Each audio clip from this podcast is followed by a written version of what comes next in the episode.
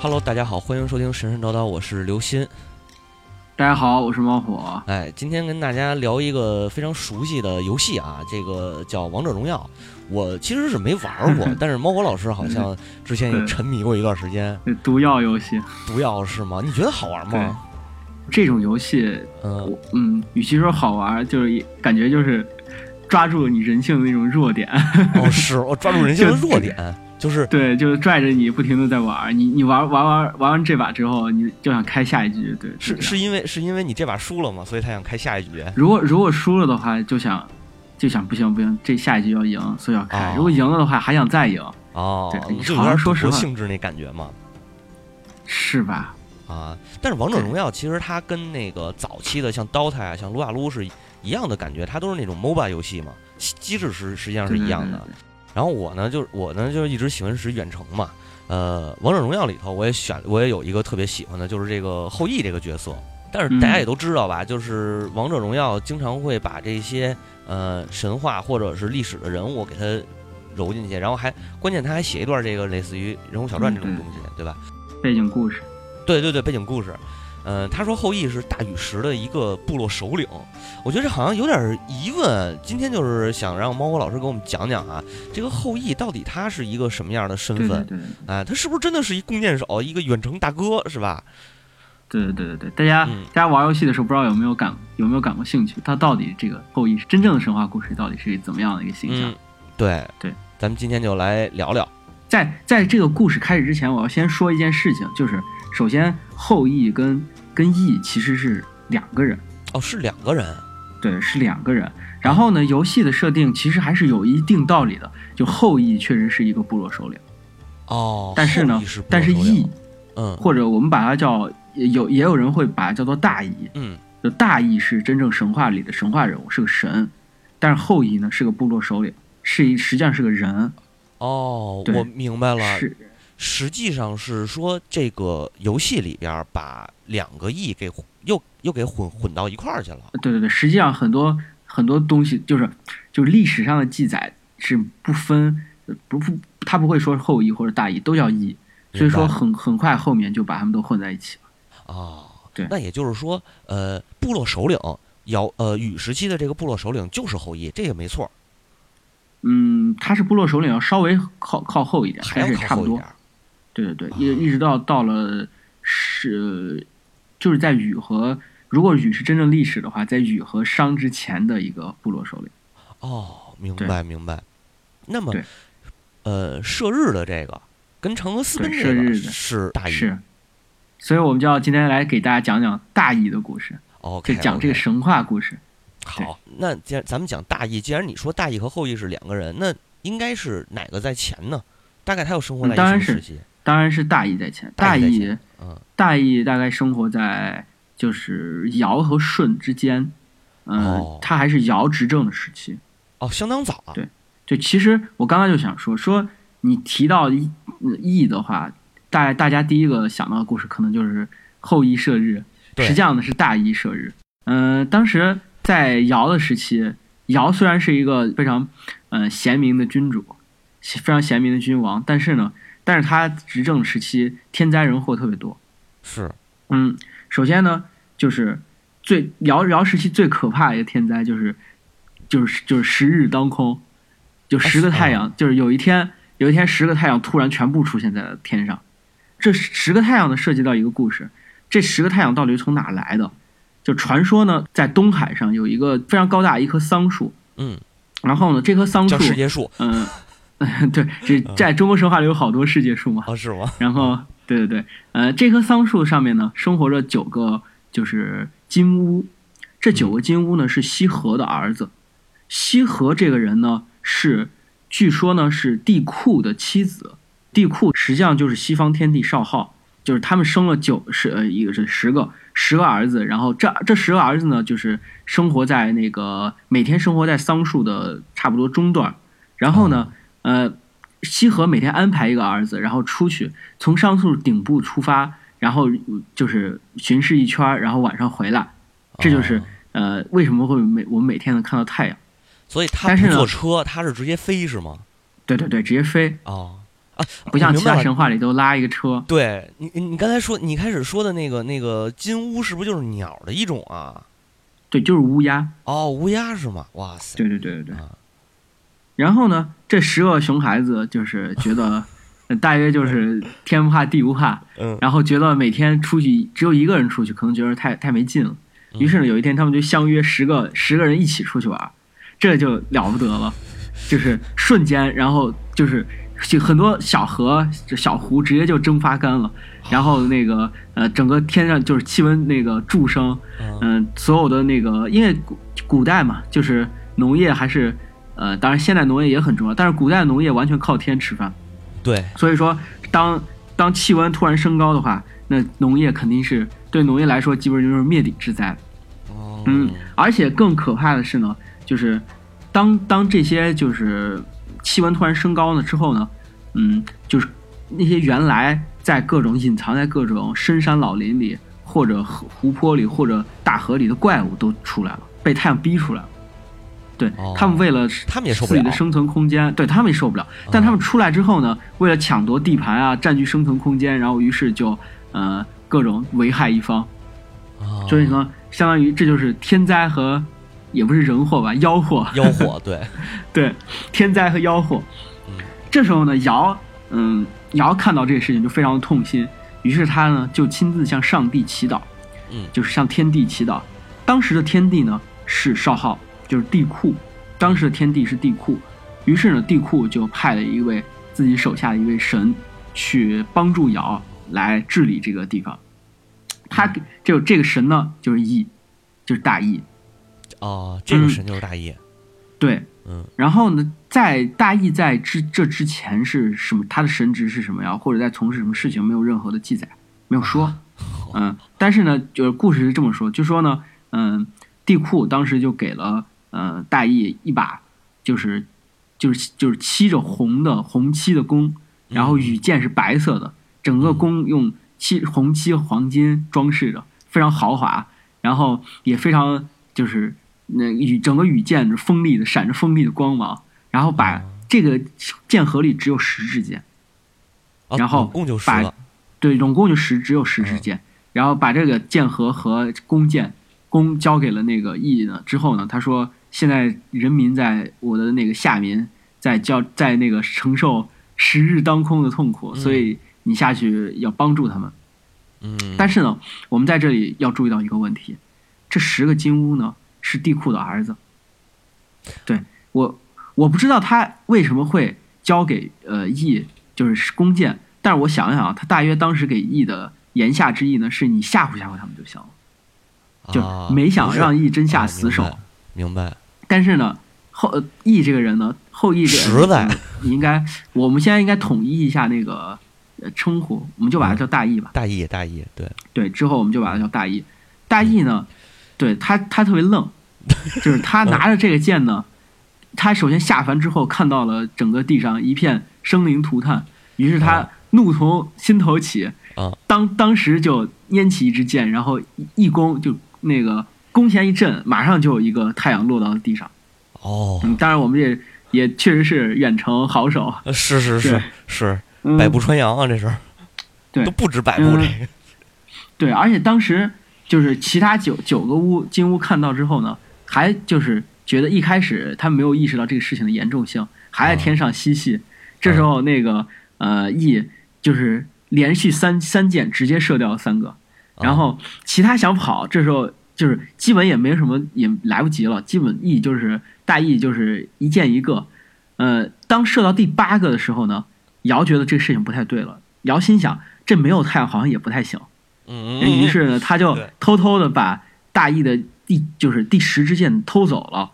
然后大义在射的兴起，然后就是就正已就剩最后一个的时候，他想要伸手去抓箭的时候，发现箭没有了，嗯于是啊这个这就留了下来。我跟你嗯说啊，这个这他个不是他不是有点愣，他是有点残暴，我觉着。 我觉得这就是杀上兴杀到兴头上，对对对，对他觉得他自己为人民谋为人民谋利，可能为为拯救人民于水火之中，对于是这种这种正义感和荣誉荣该怎么说荣誉感在驱使着他。嗯然后，对，嗯嗯、呃之后呢，这个而这这就是大义把这个事那个十日当空的事情解决完之后呢，他没有就是没有马上上没有马上回到神界。首先呢，他他还刚才我也提到过，当十日当空的时候，很多就是各种怪物，各种嗯，就是呃各种隐藏在山林里和湖泊里的怪物都纷纷跑出来了。于是呢，他就想彻底把这个事情解决了。嗯，首先呢就，嗯他找到了一个，对，首先他找到了就是最最那个危害最大的一个一个怪物，叫亚羽。嗯呀，他当时在中原这一带，嗯就是嗯、呃据说毁灭了好几个国家和部落。嗯，嗯亚羽呢是它的形状像牛一样，然后它的身子是红色的，长着人的脸，然后它嚎叫的那个声音呢，有点像婴儿啼哭。嚯，嗯，据说呢，亚羽原来也是一个神，但是但是不知道为什么，就是被一个叫二父和他的另外一个叫威的两个两个人把他合计一下杀了。啊，杀了之后呢，当时被皇帝救活了，也就是说亚羽这个年代还挺早的，他是还他生活在皇帝的时代，他被皇帝复活了之后呢，呃，据说是在复活的过程中沾到了弱水，弱水的那个河水，嗯，弱于水是他三就千，变我成了只一取个一瓢饮。对于是他就变成了那个邪神。嗯对，后来呢，大约也是是被皇帝打落凡尘之后，变成了一个邪恶的怪兽。哦，嗯，合着按你这么着说，这弱水也不是什么好东西。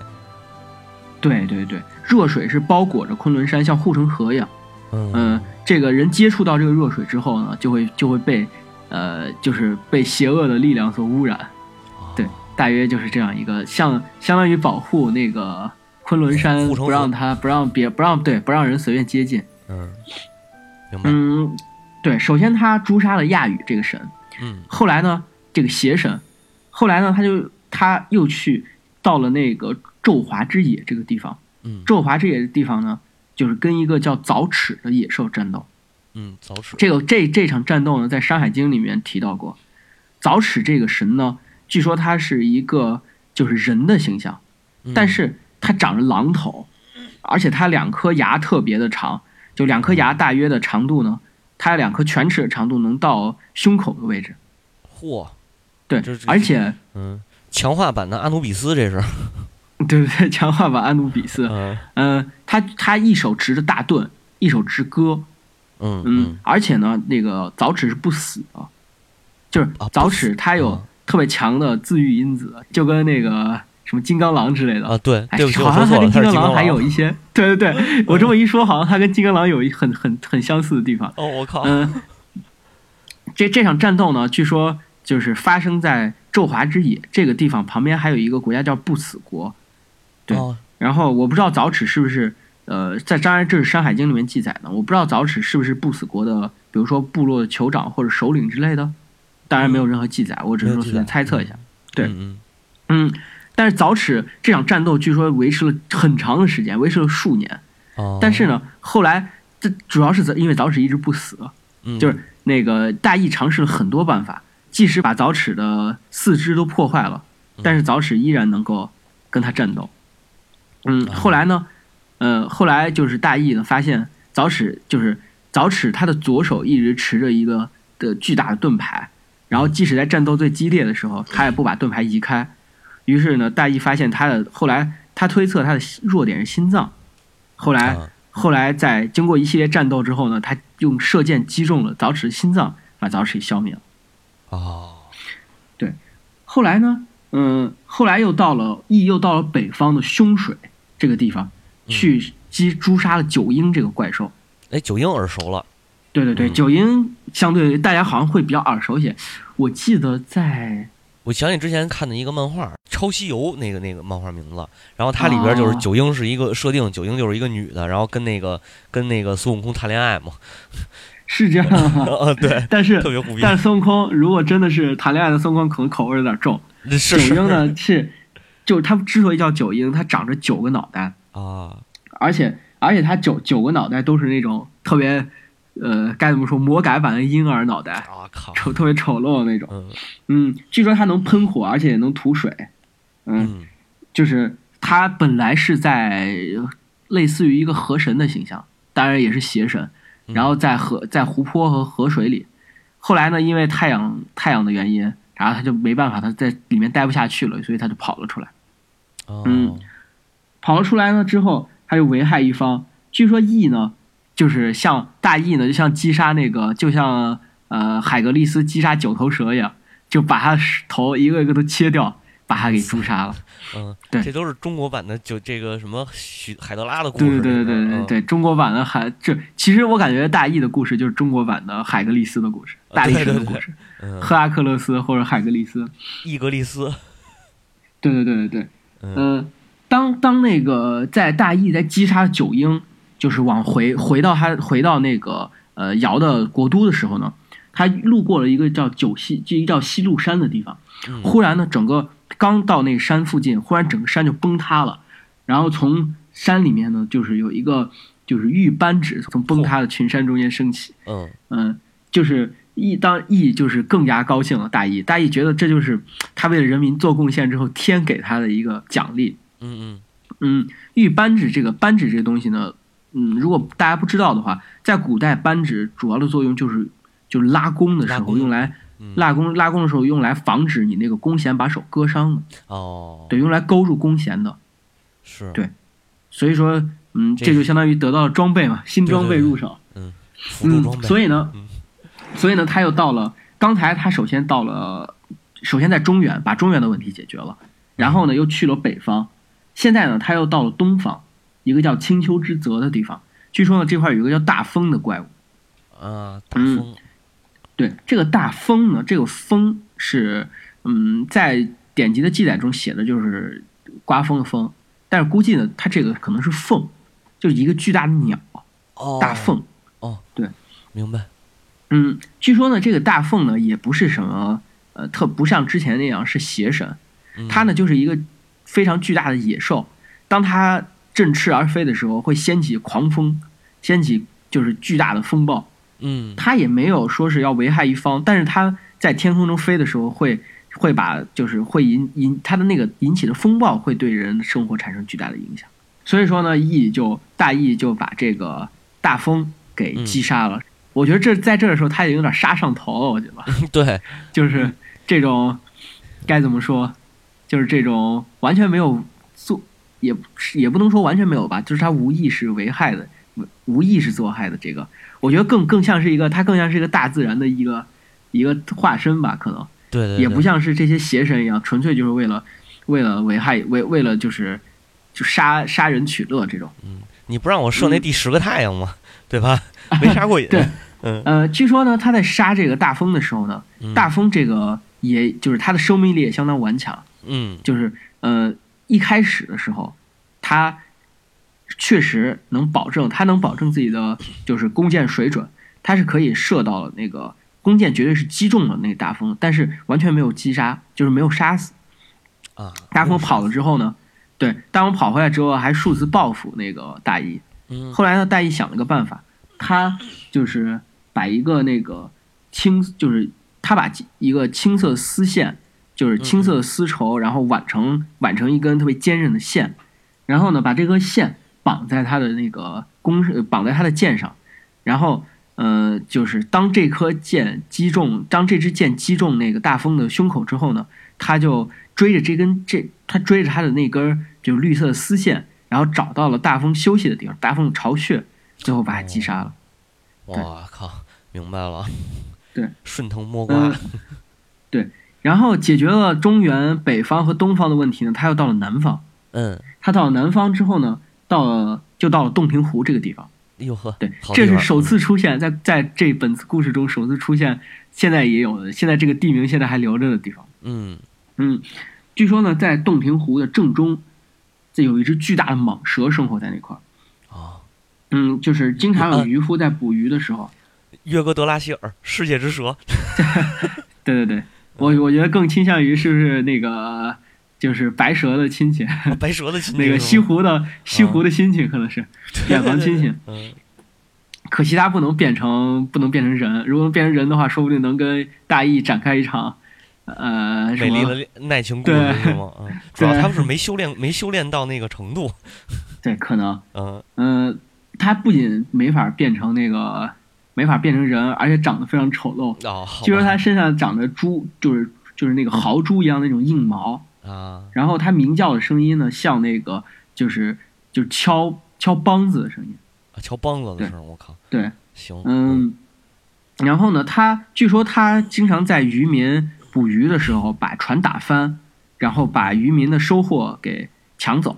嗯，所以说，嗯、大家就洞庭湖渔民就觉得，就跟可能跟我我怀疑啊，我怀疑姚大义可能在这个中间，他可能会呃，就是收就各他每每巡视一个地方，然后当地人就跟他说，哎，说我们这儿有一个什么什么怪物，然后危害一方，我们的生活都非常痛苦，于是他就操着弓箭就去了。是，对，嗯，据说呢，他当时就是这个大义呢，不仅非常擅长于在地上射箭，而且他也非常擅长于水战。啊，于是呢，什么他就水首战先驾着首先驾着一个大船，然后到了洞庭湖的正中。他一开始想尝试直接站在船上，把那个击击击杀这个巨大的大蟒。然后后来呢，发现不行，于是就跳入水里，跟他跟大蟒在水里激战。嚯我也不知道在水里他是怎么射箭的，嗯因为他因为他也也没有，就是他可能像那个复复联的鹰眼一样，有时候不那个弓箭不一定射出去，他可以直接拿着弓箭。对，你不知道哇你塞看过《复联一》里面，我记得他好拿像有弓一个箭生场景叉是，是吗？对对对对对，啊，他拿弓箭生叉可能。可以的，嗯，后来呢，他击杀了这个大蟒之后呢，把就是给这个大蟒取名叫八蛇，啊，然后把它的骨，据说把它的他把这个大蟒拖上岸之后，把它的骨头堆成了一座山，堆在了洞庭湖旁边。呃，这座山呢叫巴陵，哦，巴陵这个地方现在还在。嗯，然后呢，就是我不知道大家上中学的时候应该会背那个《岳阳楼记》，就是庆历对四年春，滕子京折守巴陵郡嘛，巴陵郡就是这个地方。个啊，蛇变的，对，舌辩。嗯，可以的，嗯，最后呢，就剩下最后一件非常困难的工作，就是嗯就是就是到桑林去捉一个大野猪。据说啊桑林在这个地方在哪儿也不太清楚啊。嗯，据说后来后来嗯，桑林这个地方，但是桑林这个地方是一个祈雨的中心，是一个祈雨的祭祀中心。嗯嗯，据说后来在嗯，就是商朝的时候，夏朝的时候，夏朝的时候遭受七年旱灾的时候，那个夏朝的皇帝和包括商朝的成汤也在这里那个起过雨，对哦所以说大约应该就在中原范围之内吧，具体的也不是很清楚。大野猪呢，叫它叫风息，它的外号名字叫风息。嗯，据说呢，它的龟它的体格非常大，我不知道我不知道大家在听众有没有对那个怪物猎人那个、有玩过怪物猎人的，估计估计就是怪物猎人大野猪吧，你可以基本可以想象是那样。是是是，嗯，据说呢，他在他就是常年盘踞在桑林当中，所以说去祈雨的很多祭司和那个部落酋长都被他所伤害过。嗯，于是呢，呃，羿就到了这个桑林里面，经过激烈的战斗之后呢，把这个大野猪给降服了。降服了之后呢，羿就觉得自己为人民干了这么多的事情，他应理应受到天地的奖赏。嗯，他就把这个野猪呢，就是给宰杀了之后呢，剁得细细的，蒸成肉糕，我操然后嗯就是在正在祈雨的那个祭台上呢，然后就是做了一场法事，准备把它献给地库。啊，但是呢，这个事情问题来了，这个他当他准备献给地库的时候呢，发现没有任何人回应他，然后呃，就是就是他觉得一开始觉得肯定会有各种天神吹锣打鼓，然后迎他回到神界，是，然后并且受到呃天地的大大的嘉许。但是当他做完这一系列法事之后呢，发现没有任何回应，他再也回不去神界嗯了。对啊，神神这生就是气了，对，这就是我之前提到的那九个金乌是地库的儿子。嗯，你想想，你想想，就是儿子被杀了，怎么可能会高兴呢？是是是，所以说，这太我就愣了一开这始个对太愣，我也觉得他太愣了。嗯嗯，于是他就这么被神给，相当于被神界抛弃了，嗯，被神冷落了，被地库、被天地所冷落了，啊而且他也再也回不去他的神界了。当时呢，他在他在下凡的时候，他是带着他自己的妻子一起的，就是嫦娥。嫦娥，嗯嗯，于是就是他没法回神界了，大义也没办法嘛，大义就只能在人间生活。当然，当然，我估计他的生活也不会太差，因为对，因为当时他为人民确实为人民做了很多事情。对，只能说是他做的事情并不并没有讨领导的欢心，对对，但是确实，实干了很多实事儿。嗯于是呢，他在他在那个，据说呢，尧也给他分了分了一片那个领地，啊所以说，所以说，呃，我觉得《王者荣耀》里的那个好像也没有什么太大的问题，就是他也可能确实是以在后来确实成了一个部落的酋长。但只不过时代可嗯能不太一样，是吧？对对对对对对对，明白？嗯、然后呢，他一开始的生活还是非常的美满的，嗯，就是当然了，就是人们都非常崇敬他嘛，然啊后对生活大家也不会太差。嗯，嗯，一开始生活还，但后来呢，就是慢慢夫妻生活就出了一些问题。有，啊就是嫦娥呢，她不是很高兴，因为她一嫦直娥想啊回到神界，她觉得是嗯人人间人间没什么好，没什么好，都是一些呃吃也吃不饱，穿也穿不暖，嗯然后在当在当时嘛，尧那个时期，然后也没有什么娱乐可可可言，嗯，对，呃，日常生活也非常的无趣，嗯，是是，所以主要是主要是神界还有那个天蓬元帅呢，对对对对对，嗯呃，总之就是也嫦娥觉得没什么意思，想要回到神界。嗯但是嫦娥其实，而且嫦娥她觉得她自己受牵连了，她也什么也没干，有事儿、啊是坏事儿都是都是大义干的，她是觉得自己什么也没干，凭啥不让我回去？于是呢，后来她就嗯，大义也觉得也确实也想回去，因为她觉得嗯，她本身是神嘛，待在人间也确实不像一个事儿。嗯呃，于是呢，他就他们两两个人就四处寻找回到神界的办法。嗯这时候呢，有人就告诉他们，在西方的那个昆仑山上，西王母，这是西王母的地盘。嗯西王我来母了它有一种，就是有一种不死药，据说呢，嗯、就是你吃吃到不死药之后呢，可以就是升到仙界去。哦，嗯是这么回事儿，嗯呃，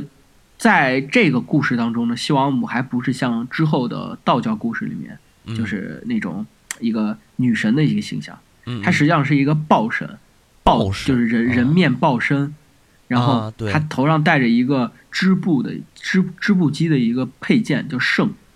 嗯，织布机的配件儿，我靠，对对对对对，有啊一个观点很有意思，这个嗯织布机的配件呢，更更表明了什么意义？很可能表明是它在有点像那个北欧的命运女神，就织命运丝啊线的那个纺意思。线是吧？对对对对对对，啊很可能有相相关的意思在里明白，面，或者说一个命运命运的呃丝丝线的一个象征吧。嗯就当然我之前也提到过了，昆仑是天地的下都，它首先它第一层就是包包裹着一层弱水。嗯，基本上人沾沾到你，你不死也去了半条命了，也就成了，也就被污染了。对，然后除了弱水之外呢，它还有神火，然后包裹着整座山脉，嗯对，基本上嗯很难通过。嗯，但是呃，对我觉得大义也确实是有能力的一个人，嗯他后来历尽了千辛万苦，然后呃通过了种种考验，到了那昆仑山上见到了西王母。呃，西王母当然也没有为难他，西王母觉得确实这个小伙儿确实也有能力，嗯，然后把他笼络在人间，确实也不是一不是一个什么呃太就是太说得过去的事情。明白，嗯，于是呢，他就把不死药给了后给了大义，哦，大义回来之后呢，就特别高兴，他拿着不死药给嫦娥说是看，我把这个拿到咱们回到神界的通行证了。嗯于是他就，于是他心，但但是大义他总归对人间可能还是有一些有些留恋啊，对有一些留恋，因为因为他嗯、呃在人间几乎享受了帝王的待遇嘛。对呀，啊对，你上只天上是所以听说喝的，在地上对是对对人家都对崇拜你嘛，对，对吧于是他心想，他说要不要再嗯喝一顿，喝一顿告别酒，喝一顿嗯就是，对，这样跟大家再再再吃一顿，喝一顿，嗯呃，再好好享受一下人间这个对我的顶礼膜拜吧，嗯呃然后再回去。于是呢他就把把不死药放在放在家里，然后就跟朋友出去吃吃喝喝了。这时候哦嫦娥就就心想，嫦娥心想说是，就嫦娥心里有些不平衡。呃嗯，他觉得他觉得就是，嗯、就也我不能说心里有些不愉快，他可能是起了贪婪之心吧。嗯、嗯就是据说呢，据说在嗯，如果呃只吃每人分食不死药的话呢，你可以回到神界。但是呢，如果你把不死药全吃了，那你会成为一个就成为一个就更强大的一个神。嗯嗯，于是呢，呃，就是嫦娥可能可能是起了贪婪之心吧，我具体因为我也不太清楚。嗯，他就他就偷偷的把所有的不死药全吃了。嗯，哦，不死药全吃了之后呢，他就是就成为了月神。哦，嫦娥成他于是月神，对，嗯嫦娥，在这之前，她的神职并没有明确的说，嗯，嗯，她吃了不死药之后，她感觉自己飘飘欲仙，于是慢慢升到天上，升到了月亮上，成为了月神。但是报应来了，她嗯她她升到月亮上之后呢，变成了一只蟾蜍。啊啊，就是她在升在天上的过程中，她就感觉自己身体在发生奇妙的变化我，靠，然后身体越变越变越越宽，然后她的身越来越笨拙，身嗯上长了很多，就是身上长了很多，就是那个，就是就是长了很多凸起嘛。哎就呀，蟾蜍背后那个东西。等到他真正升上升上月亮之后呢，他就发现，就是自己变成了一个，就是一个大大一个大蛤蟆。哇，这么恶心呢？嗯，而且而且他也不能再，就是就是这个故事就他在偷那个不死药之前啊，嗯，就是他在一个人偷吃不死药之前，他还找了个巫师给他给他算了一卦。哇塞，这个巫师占卜的结果呢是，首先这个事情大吉大利，然后呃，这个巫占卜内容说呢是有一个聪明的女神，她将要到遥远的西方去，嗯、哦世道是这样的纷乱，天象是这样的暗无光明，但是你去吧，不要担心，往后的嗯命运一定要、一定会大大昌盛。但但是好像说的也很有道理，她成为一个，她在原来是，嗯，虽然没有说她的神职，但是估计也不会太高吧。对，但他后来呢变成了一个月神，月神的地位，不管在哪个神话中地位就相当有地位了。没错没错，但是他变成了蟾蜍，嗯有所有有有有得必有失吧，嗯。我觉得。那我明白了，这天蓬元帅这个这个呃趣味可能也是比较口味也是比较重的，这是这个神话最古老的一个说法。嗯，明白。当然，，后面有更更多的说法，就比如说，它实际上，它不是，它也没变成蟾蜍，是因为月，它月亮上有原来原来就有一个蟾蜍，嗯然后它升到月亮上之后呢，发现只有白兔、清冷的月宫跟蟾蜍，嗯后来又有了吴刚，嗯，这当然这都是呃吴刚后面的，嗯，对，这是后面都是后面的一些呃慢慢加进去的一些神话，对，主要吴但是刚这是是怎么上去的？对嗯，对，可能最早的那个宇航员吧， 哦，是自己给自己崩上去的，嗯，对自己封上去还行。总是，之就是这这个嗯神话呢，这个嫦娥就是我现在讲的这这这期节目里讲的这个神话，嗯是嫦娥登月最古老的一个神话的面貌。明白，嗯，当然后来这个大义到底是什么样的命运，反正大义这这趟酒喝回来，嗯基本也是，嗯，当然他不可能再去，就是他即使再去昆仑山，西王母不可能再给他第二次嘛。是然后，是，嗯，而且他也没法再回到天界了，他也不受天地的待见，这辈子也不可能通过正常的手段回去了嘛。哦于是他可能就在就在那个人间定居了下来。我甚至在想呢，后羿是不是他后来就有一个部落？是不是他后来就哦他就是后来这个个后羿可能就是大羿的部落的一个那个首领吧？后羿有可能对都是他的子嗣，对是吧？对对对对对对对，嗯，对，也是一个挺悲伤的一个故事，反正这就是什么？这就是说一什么事儿啊？就是为人民办这个为人民服务和为这个领导 服务，这是两码事儿，是不是？对啊对对，一定要分清楚这个对这真个的这个平衡，找到平衡点。哎，对。实际嗯上，要是当时那个大羿把他们吓一吓，把金乌都吓回去了，这对事儿也可能也就皆大欢喜了，两双赢事件。对啊，结果这这这大义就是没想明白这个事儿嘛，完了自己给自己对对坑了。对，太实诚了。对对对，太实诚不好。嗯，做人不不要太实实在。哎，好像不对，这个这个价值观发生了，好像有一些不对，哪里不哦 对？好好像哪里不对了是吧？现在是不是要这个讲讲究那个，就是为人民不是好像对，好，不要再说了，嗯越说 越再越乱说，我对对对，嗯，但是呢，这个其实我觉着啊，咱们突然间从王者荣耀聊起来啊，我觉得突觉得还是有一定的价值。虽然我不玩儿，是吧？对对对对对，嗯我我觉得《王者荣耀》之前我看到过好多言论，嗯就说呢，说《王者荣耀》里有好多跟历史有关的人，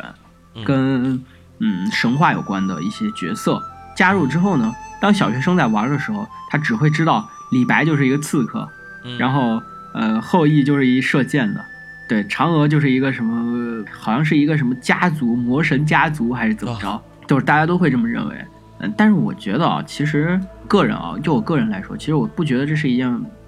彻底的坏事儿。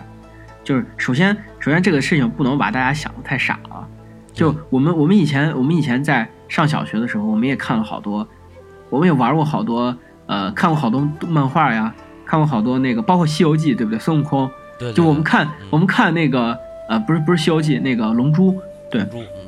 我们看《龙珠》里面孙悟空，我们就真就把它当成《西游记》里孙悟空吗？对，这不一样吧？嗯我们也就是小学生也也有他自己的分辨能力，我不能把这个事情大不能把小学生想的太傻，对，所以没错所以，说，反而我觉得这是让引起大家一个兴趣，就是嗯就是看当小学生玩到这个后羿的时候，或者玩到嫦娥，或者玩到别的东西的时候，他会产生兴趣，嗯并且也也许也许这一百个人里面可能会有十个人，十分之一的人会去再查查他这个后羿到底是个什么东西，他的故事到底是怎么样讲的，也许会查个神神叨叨啊，这个这个电台啊，对，一定会查到的啊。 对，所以说我觉得这是个好事儿，就是让大家知道有有这些东西，没错没错总比什么都不知道好，对吧？没错。对对对，好，那咱们今天的节目就到这儿，感谢大家收听。哎，感谢大哎家收拜听，拜拜拜